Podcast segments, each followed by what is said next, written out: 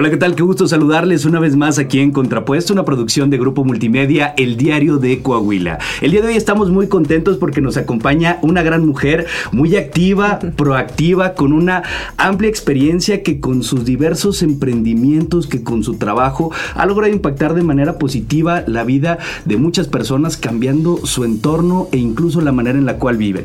Ella es egresada de la licenciatura en Mercadotecnia del Tecnológico de Monterrey, Campus Monterrey, con diplomado en negocios internacionales. Emprendedora, consultora, feminista, apasionada en temas de desarrollo humano, innovación social e inversión de impacto.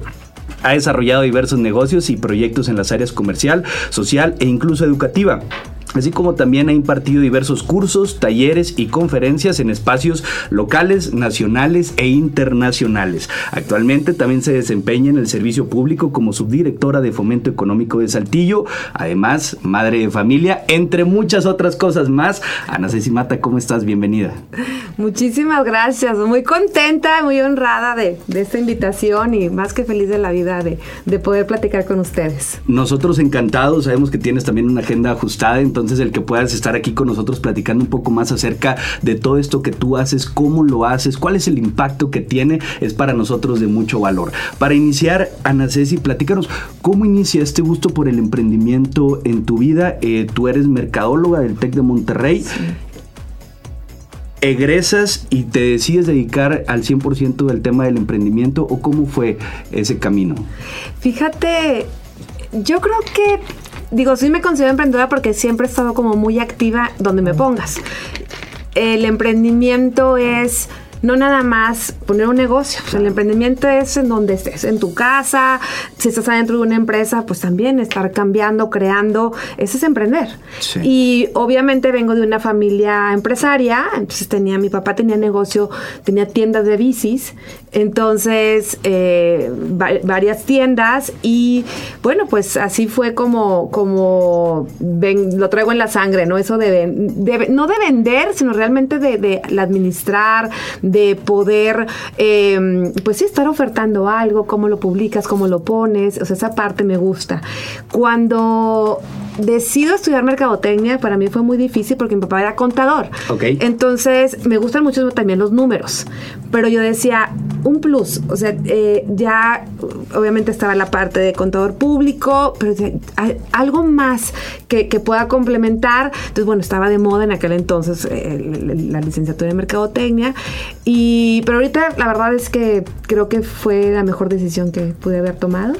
Y y bueno, y muy relacionado a eso, eh, es que estudio, acabo de terminar ahorita la maestría, en desarrollo humano.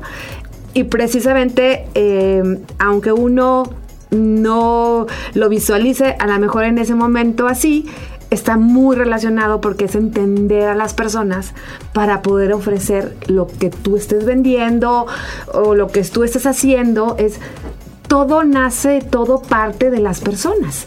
100%, porque al final es hacia donde va dirigido cualquier producto, ya sea material o en cursos o en cualquier forma, pero siempre dedicado directamente a la persona. Y ahora platícanos acerca de tus consultorías que, que también manejas, en qué se enfocan, cuáles son los servicios que se ofertan pero te voy a platicar un poquito. Primero tuve una cadena de tiendas aquí en la ciudad de Saltillo. Em, yo creo que ahí fue donde em, me gustó muchísimo la parte de la consultoría. Pero primero fue, uno, bueno, digo, vengo de, familia emprendedora, eh, empresaria, y y hay algo también importante, porque también la parte de mucho de ser feminista y de apoyar e impulsar a las mujeres viene de ahí, porque mi papá fallece cuando yo tengo 22 años. Entonces, eh, pues adivina quién se queda enfrente del negocio. Entonces, mi mamá eh, estuvo con mi papá, él le un tumor de cáncer en el cerebro. Mi papá estuvo un periodo pues en casa, mi mamá se, se queda al tanto cuidándolo y me dice, Miquita, pues hay que entrarle al negocio. Entonces, yo recién graduada entonces yo veía, eh, este, me pasaba el contador así, los estados financieros, y decía, claro que yo lo vi, o sea, claro que yo, claro que sé que es un estado de resultados, lo acabo de ver en la escuela. Pero o sea, ¿cómo lo interpreto? ¿Cómo, cómo toman las decisiones. E, esa parte, ese discernimiento era el que no tenía. Entonces, pues bueno, fue como, como todo esto de administrar, inclusive después cerramos algunas tiendas porque no eran tan rentables porque era un mundo de hombres. ¿Sí? Entonces era, inclusive tuve proveedores que me decían, no, es que a tu papá le vendíamos tanta cantidad, ¿verdad? Pero pues no te lo vamos a vender a ti. Yo, ¿por qué no? Así, así me lo decía. Haciendo exactamente el mismo negocio. El mismo negocio, todo iba bien, no habíamos bajado las ventas, me dijeron, eh, obviamente la temporada fuerte era diciembre, y, y, así me dijeron. Mm, no, yo no sé si era porque era mujer, si porque estaba joven, eh, y porque no confiaban. Punto. Ese, ese fue, para mí ese fue el detonante. Entonces, para mí, para mi mamá, digo, mi mamá ya después que se, ya fallece mi papá, este, pasamos e, esta etapa de duelo, mi mamá se vuelve a incorporar, digo, hay que tomar decisiones, o sea, se nos está yendo de las manos porque, pues, porque no confían, porque están, eh, el, ya no nos están vendiendo igual, aunque yo tenga la capacidad para vender, no hay, no, no nos están surtiendo, entonces llega la gente, te, no tienes producto, esto, o sea, baja el sello no contiene, le decía yo. Entonces, bueno, ahí tomamos, le digo, Claro, nos acercamos con algunos eh, compadres y amigos de mi papá que nos aconsejaron y empezaron a ver ya, eh, ahora sí que analizar los, los estados financieros y nos decía, oye, vas bien, pero viendo a futuro, esto no va, no vas, te vas a ver una condición difícil, más vale ser precavidos y, tomar decisiones, ¿no? Y eso fue lo que hicimos.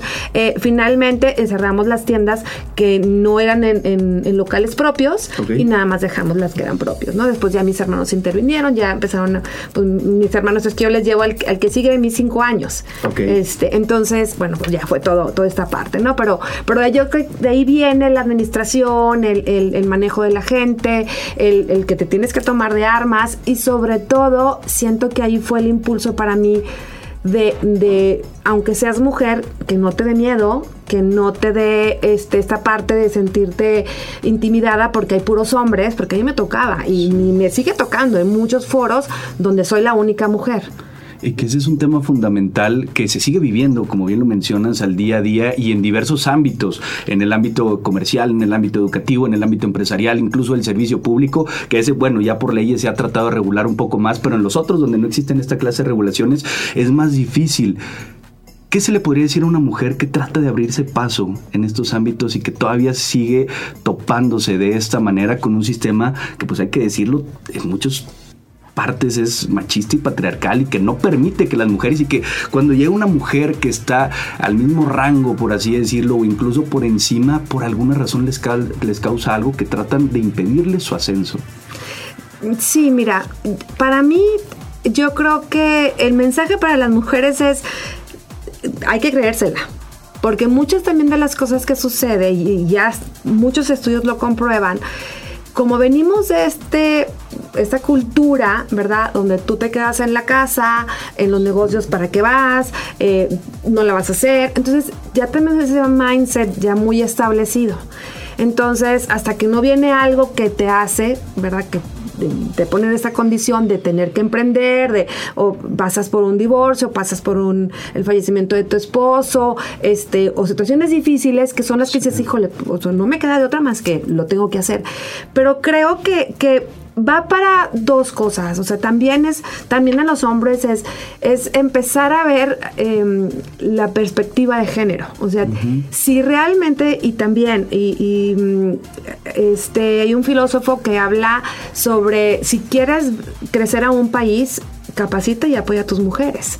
¿Por qué? Porque movemos mucho de la toma de decisiones, de, la, de las compras que se realizan. Entonces hay un, las mujeres hay, y aparte hay otra visión, otra perspectiva.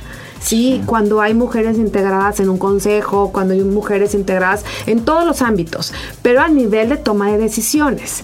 Sí. Entonces, eh, bien decimos, cuando uno, el, primer punto sería, pues como mujeres hay que creernos la que si podemos, que tenemos las capacidades. Si te sientes insegura, pues hay que capacitarnos. No hay otra más que capacitarse. Estudiar, leer, seguir a, las mujeres. Tienen, quiénes son eh, tus, role models, que yo le llamo, o sea, quién, quién te gusta, a quién te gustaría parecerte, y que sean ellas la parte, digo, buenas, ¿verdad? No, no tanto, eh, también hay muy buenas influencers, te digo, que se capaciten y que son yo, en verdad, digo, más siendo mercadóloga, no, no puedes decir que, que no, que hablan de pura eh, información que no es relevante. La verdad es que hay mucha información muy relevante, muy padre, y que finalmente tienen el feeling de lo que está pasando con la gente porque están muy en contacto. Entonces, para mí, te digo, yo sí creo que eso es parte de las cosas que está revolucionando ahorita. Además, venimos de dos años de pandemia, etcétera.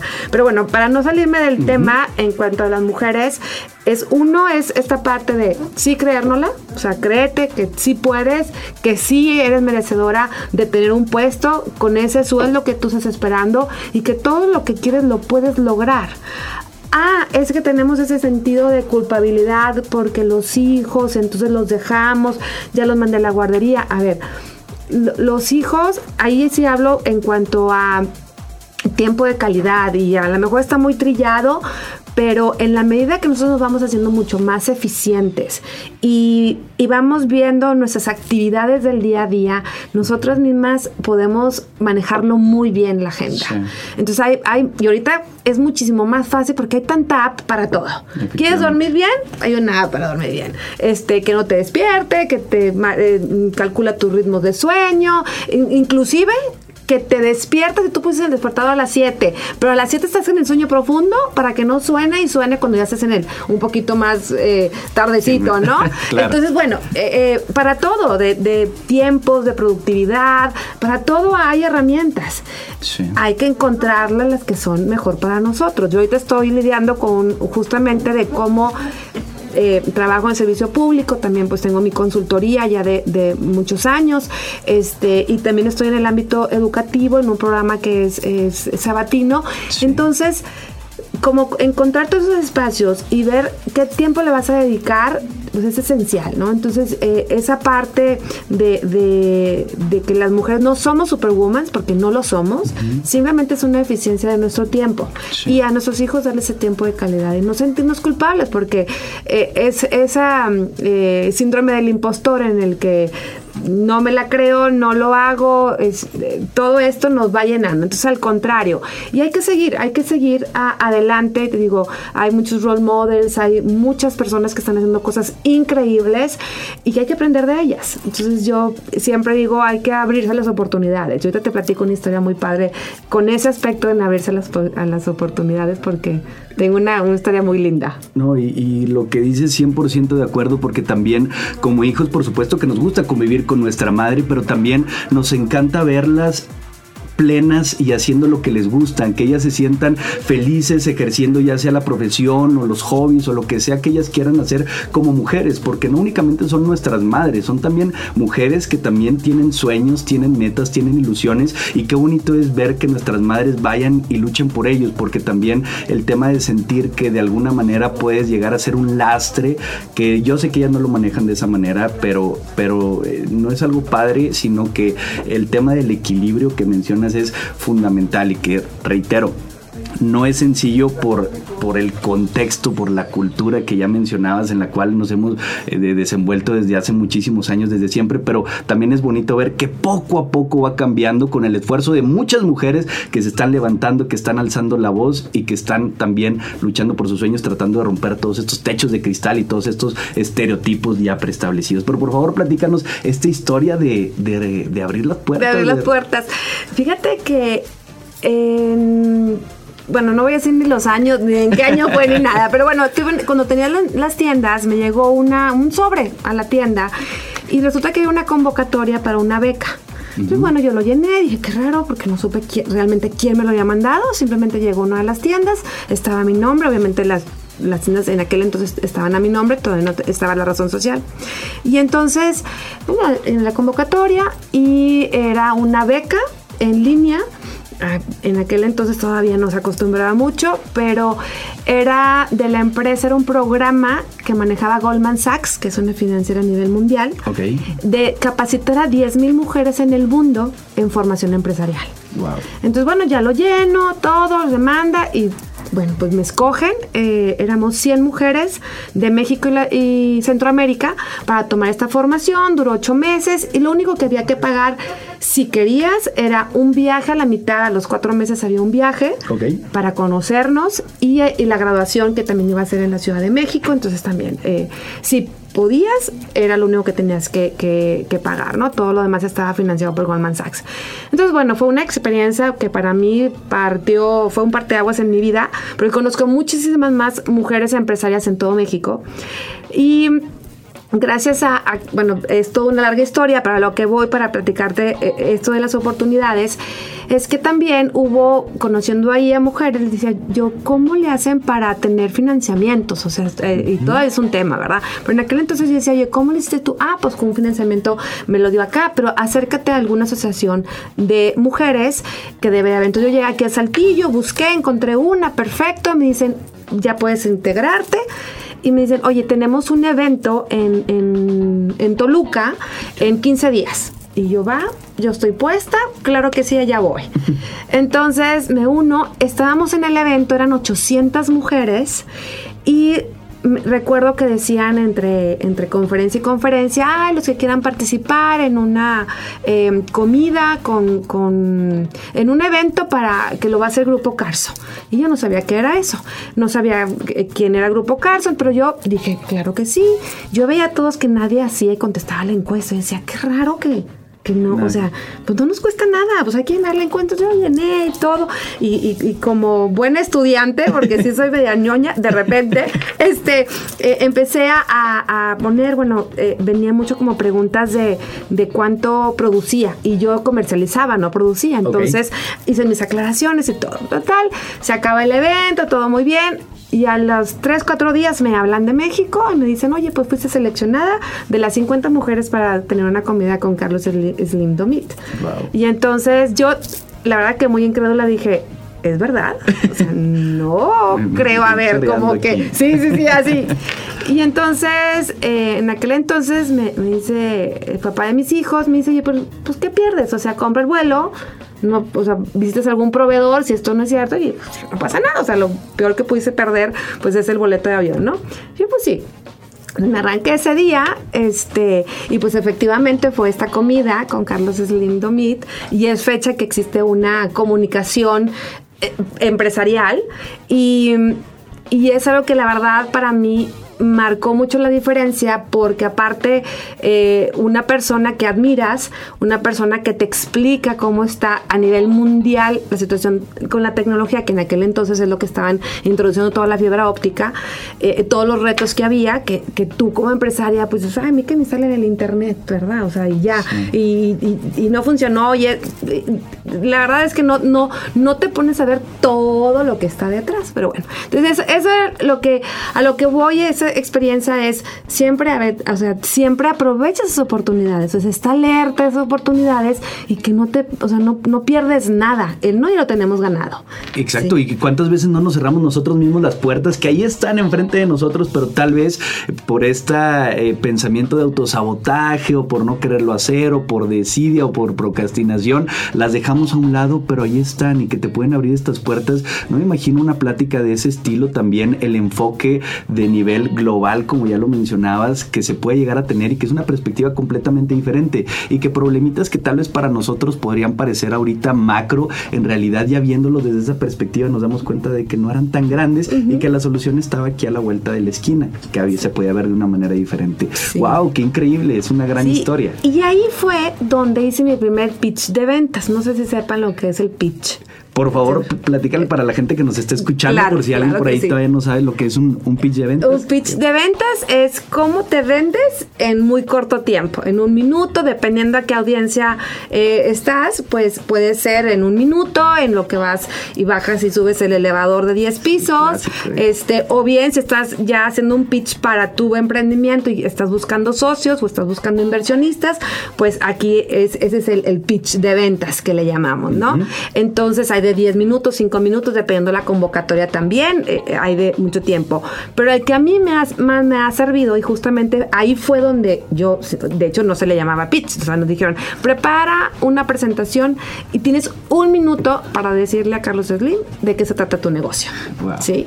Y solamente puedes llevar one page, una hoja con toda la información, ahí lo que quieras poner de tu negocio. Solamente una hoja, no más. En un folder, eh, en sí, un folder y, un, y tu tarjeta de presentación y la hoja. No hay más, no UCBs, no, bueno, no se saben a UCBs creo que en ese entonces, ¿verdad? Pero bueno, no el disco, no nada. este, entonces, era como, como, ahí fue la primera vez que, que yo tuve que pensar y, volver a pensar eh, y nada más un minuto, se fue muy claro, un minuto tienes. Entonces, bueno, así fue. Entonces estuvimos en la mesa, digo, estuvimos en, en, en, México, en el edificio de Grupo Carso, este, una comida, 50 mujeres y una mesa de todos los directivos, tanto de toda la compañía. Estaban ahí desde el director de, de los bancos, el de, de, comunicaciones, el de los restaurantes, estaban todos los directores. Entonces fue muy padre porque pues todos estaban escuchando. Tú te das un minuto, empieza tu tiempo, lo dices, muchas gracias, pasabas con él, entregabas tu one page y te regresabas a tu silla. Ok. Entonces, ahí fue mi primer pitch de ventas. ¿Y, ¿Y, cómo fue la preparación para ese pitch de ventas si nunca lo habías hecho para poder sintetizar todo lo que significa un negocio, todo lo que significa tu empresa, lo que tú haces en una sola hoja y en un minuto de venta, porque un minuto se va rapidísimo. Y es que ahí es lo importante. Entonces, de hecho, muchas de las conferencias que doy es justamente el de pitch, porque ya ahorita también con mi consultoría, que es más de innovación social, okay. pues es cómo vender tu causa. Entonces sí, hay toda una preparación y es, hay que hacer todo un modelo de negocios para que realmente puedas encontrar cuál es tu propósito. Y lo platicábamos ahorita eh, con, con, la cuestión de los podcasts y toda esta parte, es saber sí. cuál es tu propósito, a quién le quieres llegar y qué quieres venderle que por qué quieres que te escuche, por qué quieres eh, que te compre. Entonces, si tú a través de todo este modelo que hacemos, que también es una metodología muy linda, que es el, el modelo Canvas, es una metodología muy linda de emprender y de innovar y de, bueno, pues, a mí me sirve para hasta para las cuestiones personales, lo utilizo, sí. porque mapeas en este Canvas, pues todo lo que interviene. Y sobre todo, lo más importante es la propuesta de valor. ¿Qué le entregas a la gente? que da un valor diferente. ¿Sí? Wow. Entonces, ahí está, es como este regalo que le das a la gente. Dices, no, pues por eso, por eso está súper padre su emprendimiento, por eso tuvo éxito, porque hay una propuesta de valor bien definida, muy clara y que la gente es lo que necesita. Y eso la definición de los objetivos, porque muchas veces eh, iniciamos un viaje, nos subimos un barco y no tenemos claro hacia dónde queremos llegar, ni quiénes queremos que se suban ese barco. Simplemente decimos, aquí está, vamos a navegar a ver a dónde nos lleva, pero es importante el tema de poder definir esos objetivos para poder llegar con mayor claridad hacia ellos sin también divagar con otras cosas y que también la gente a la que le estemos hablando sepa exactamente qué es lo que, qué es lo que queremos de ellos, qué es lo que le queremos dar, qué es lo que les queremos brindar. Y si ahí tú, tú le unes el vas a solucionarle algún dolor, pues obviamente te lo va a comprar en, casi en automático. ¿Qué, sí. ¿Qué, tan común es dentro de la consultoría que te topes con que de plano la gente está perdida cuando mm. inicia un emprendimiento? O sea, que hay que empezar casi que de cero. Muchos, sí, muchos que precisamente, sí, precisamente, no, no la mayoría, yo creo que eh, hay de todo, pero uh -huh. aquí por eso cuando eh, hay pitch sobre, sobre emprendimientos donde están buscando inversionistas, una de las primeras cosas en la que te fijas es en el emprendedor. Sí, o sea, uno, eso obviamente tiene que tener un buen modelo de negocio, tiene que ver una factibilidad financiera, de mercado, etcétera, pero lo más importante es la persona.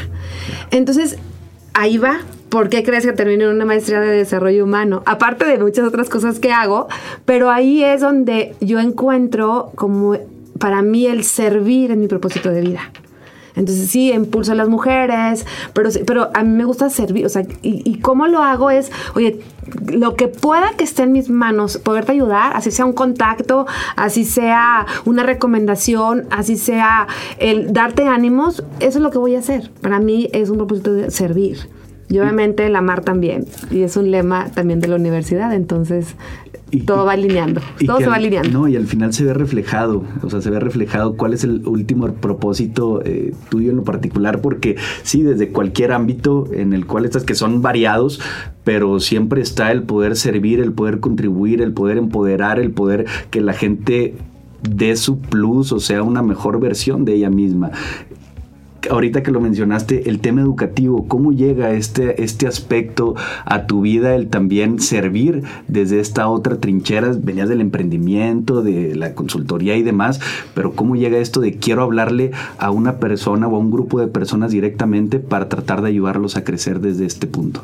Bueno, la iniciativa de la universidad, es, eh, trabajo en la Universidad Carolina y tenemos un programa que se llama Universidad del Trabajador. Realmente, digo, no fue idea mía, es un, es un programa que ya tiene la universidad que lo estaban apenas arrancando, pero finalmente este, este programa es un, para trabajadores de la industria, es para personas que ya están trabajando en la línea de producción y que normalmente ellos tuvieron que irse a trabajar y ya no, ya no terminaron la prepa, mucho menos pensar en una carrera. Hay varias, ya hemos estudiado por ahí, investigado eh, todos estos, por qué dejas tu carrera trunca, por qué dejaste de estudiar. Y, y mucho es, pues porque mi papá no estudió entonces, pues yo lo básico que me pedían y luego ya me fui a trabajar. ¿Pues ¿Por qué? Porque ya, ya tuve eh, una familia, entonces pues ya a trabajar. Entonces hay, hay, hay muchas cosas, ¿no? Eh, eh, no es nada más de que no hay un servicio educativo bueno, no, es, es realmente muchos factores. Pero, pero lo que sí es una realidad es que hoy por hoy hay muchísimas personas que no tienen estudios. Entonces, para, para poder cambiar y haber una movilidad social, ¿sí? La partimos de la educación. Ese es otro de mis lemas. O sea, si realmente quieres cambiar el mundo, la base es la educación. Entonces, bueno, me invita un gran amigo, el rector. Eh, habíamos coincidido porque yo, después de tener esas tiendas que les comentaba, después eh, eh, me divorcio y decido traspasar mis negocios y dedicarles más tiempo a mis hijos. Y en ese, pero como buena mamá activa o más bien no se queda tranquila, me habló una amiga y me dice, oye, este, fíjate que estoy buscando directora para una fundación comunitaria, el consejo, entonces, eh, como ves, es de 9 a 3, entonces te va a quedar tiempo, etc. Bueno, ok, claro que sí, aparte, y eso otro mundo, o sea, todo lo que es el, se le llama tercer sector o organizaciones de la sociedad civil o eh, todo este mundo de, de, ayuda, de apoyo, porque no nada más la función de las organizaciones, sino las personas que trabajan en esas organizaciones, es un amor al servicio. Sí.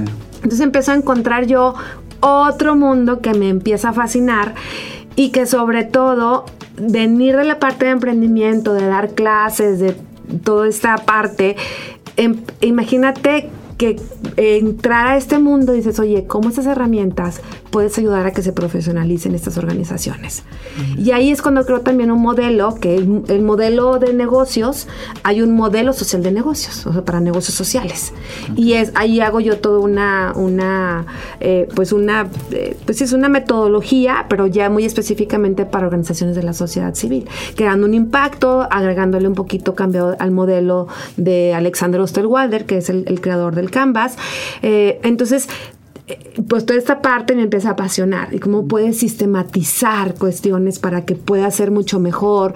Y ahorita es algo que, es una realidad. O sea, eh, yo en aquel momento me acuerdo que fui, eh, el, DIF, el DIF Coahuila me, contrató para llevar esas asesorías y yo platicaba con organizaciones, eran como 120 organizaciones y el DIF no podía creer la gente que estaba ahí me decía, van tres horas y nadie se ha salido de tu taller.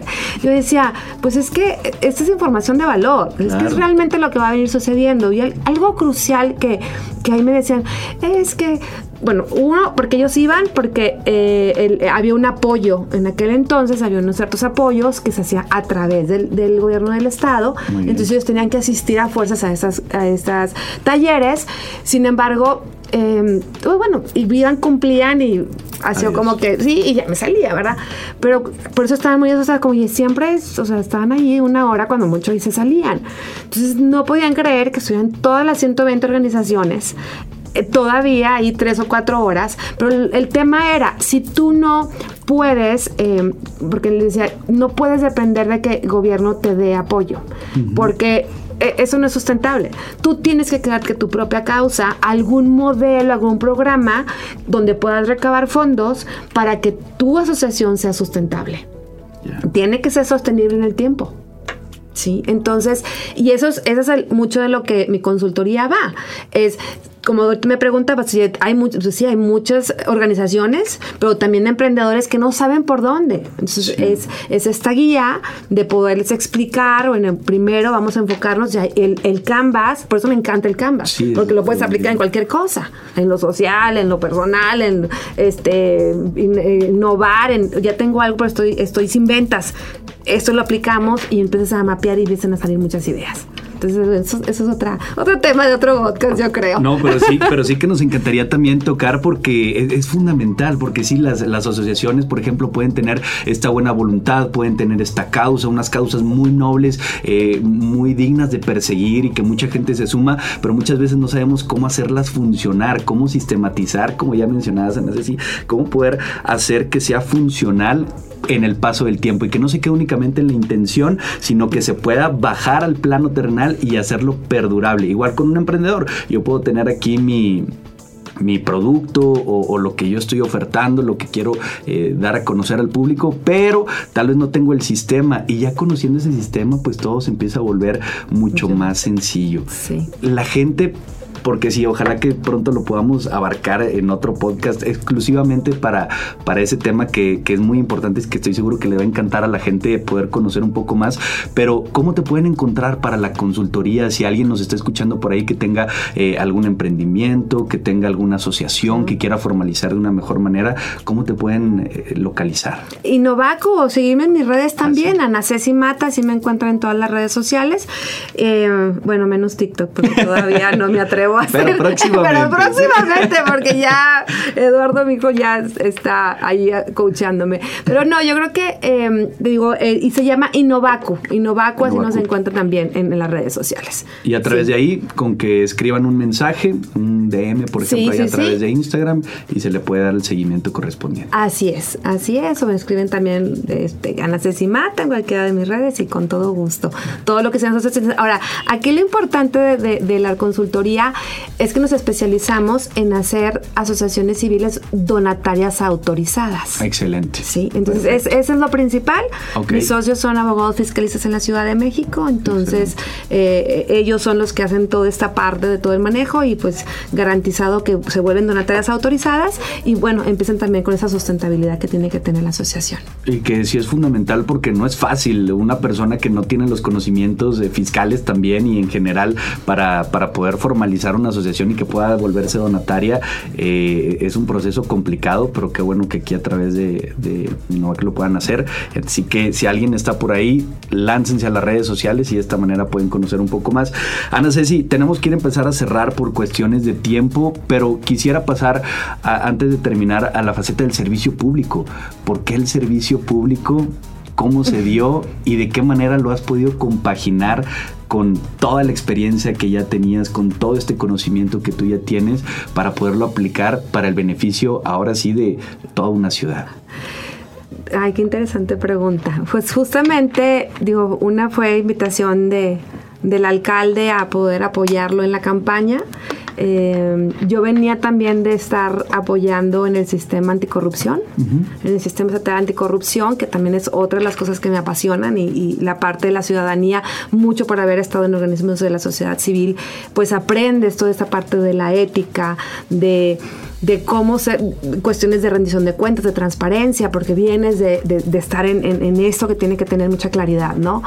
Y entonces, em, la, ¿cómo se dio? Bueno, fue esta invitación que yo obviamente dije, claro que sí, em, y y más que todo la, decisión que, digo en el momento no me no te soy sincera no fui muy consciente de todo lo que tenía que dejar yo creo que no me di cuenta hasta que ya eh, este fue, ok, sí, ya ganamos, este, ya van a entrar. Entonces ahí fue como, oh, o sea, ya soy servidora pública, este, ya viene tu nombre impreso en una boleta, eh, ya es otra parte importante de, decir, ok, eh, ¿qué, puedes aportar? ¿no? Y, justamente así eh, fue con el alcalde, le digo, alcalde, em, uno de mis propósitos es servir y si yo tengo esta oportunidad, créame que no le voy a fallar.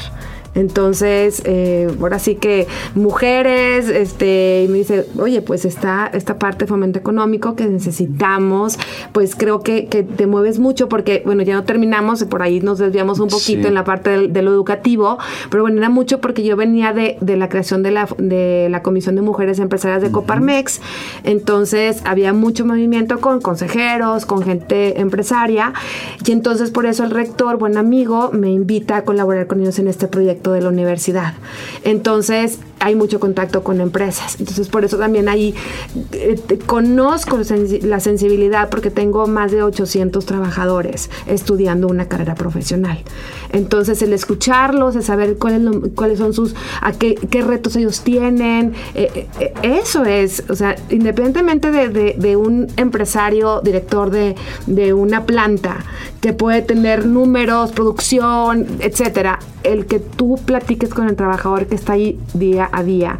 Este, a veces llegan de estar en el, tercer turno, llegan a las 6 de la mañana sin haber dormido. Eh, entonces, todas esas experiencias que tengo, muchísimos testimonios hermosos, como por ejemplo uno que te dice, oye, es que soy el primero de, mi, de la casa, de mi casa y de la casa de mi esposa en tener un título profesional. Wow. Entonces, dices, wow, o sea, estás cambiando, estás cambiando vidas, estás transformando una familia. Y, como yo les, digo a las empresas, estás, estás creando esa lealtad, porque aparte las empresas son los que los apoyan. Claro. Entonces ahí, bueno, es algo de, veras, ahí se crea una magia muy linda y, bueno, pues esa parte de, poder servir eh, eh, ahí viene, ¿no? Y cuando hay esta oportunidad con, con el gobierno municipal, pues la verdad es que dije, es, está alineado a mi propósito, entonces tengo que darle para adelante. O sea, si quiero cambiar las cosas, hay que empezar a crear políticas públicas, hay que empezar a ver cuáles son las necesidades.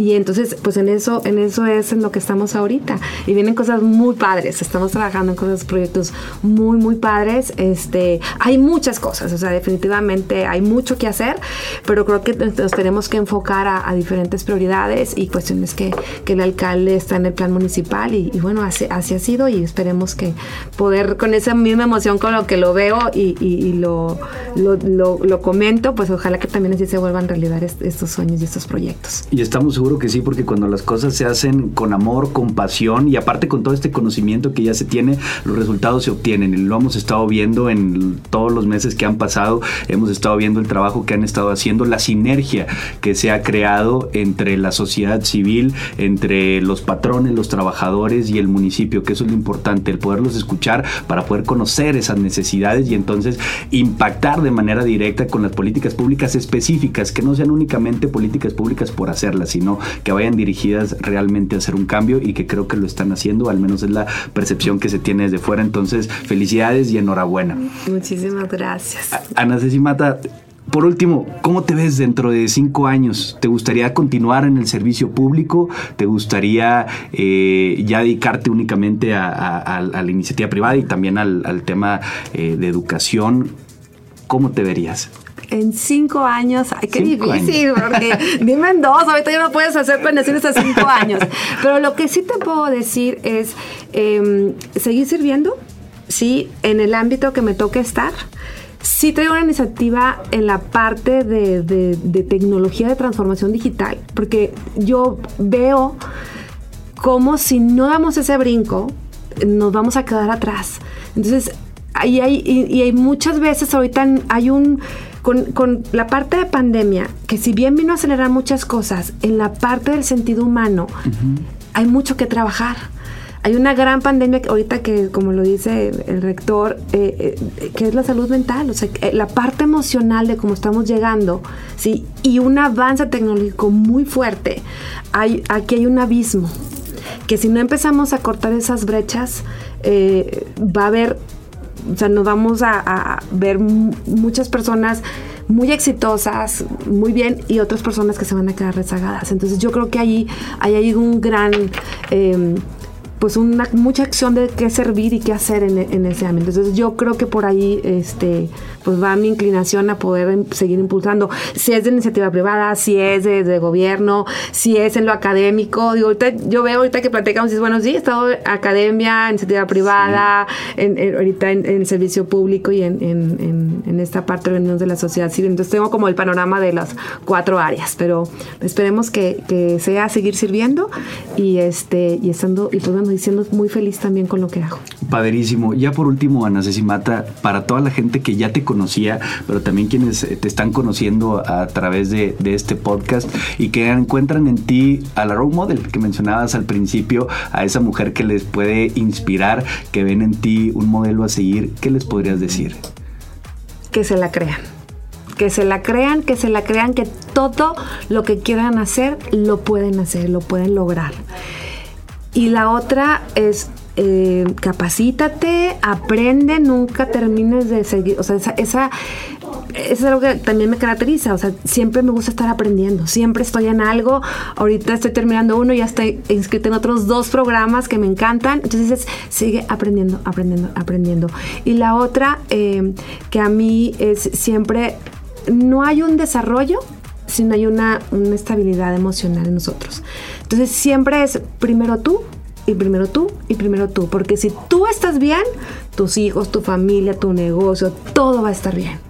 Entonces para mí esos son como los tres cosas principales. Muchísimas gracias Ana Ceci por tu tiempo, por acompañarnos, por compartirnos acerca de tu experiencia, de tu visión acerca de diversos ámbitos. Ha sido una plática muy nutritiva, muy refrescante y muy inspiradora. Entonces muchísimas gracias por acompañarnos. No, al contrario, gracias, gracias. y esperemos que pronto nos vuelvas a acompañar de nueva cuenta porque sí hay muchos temas para tratar.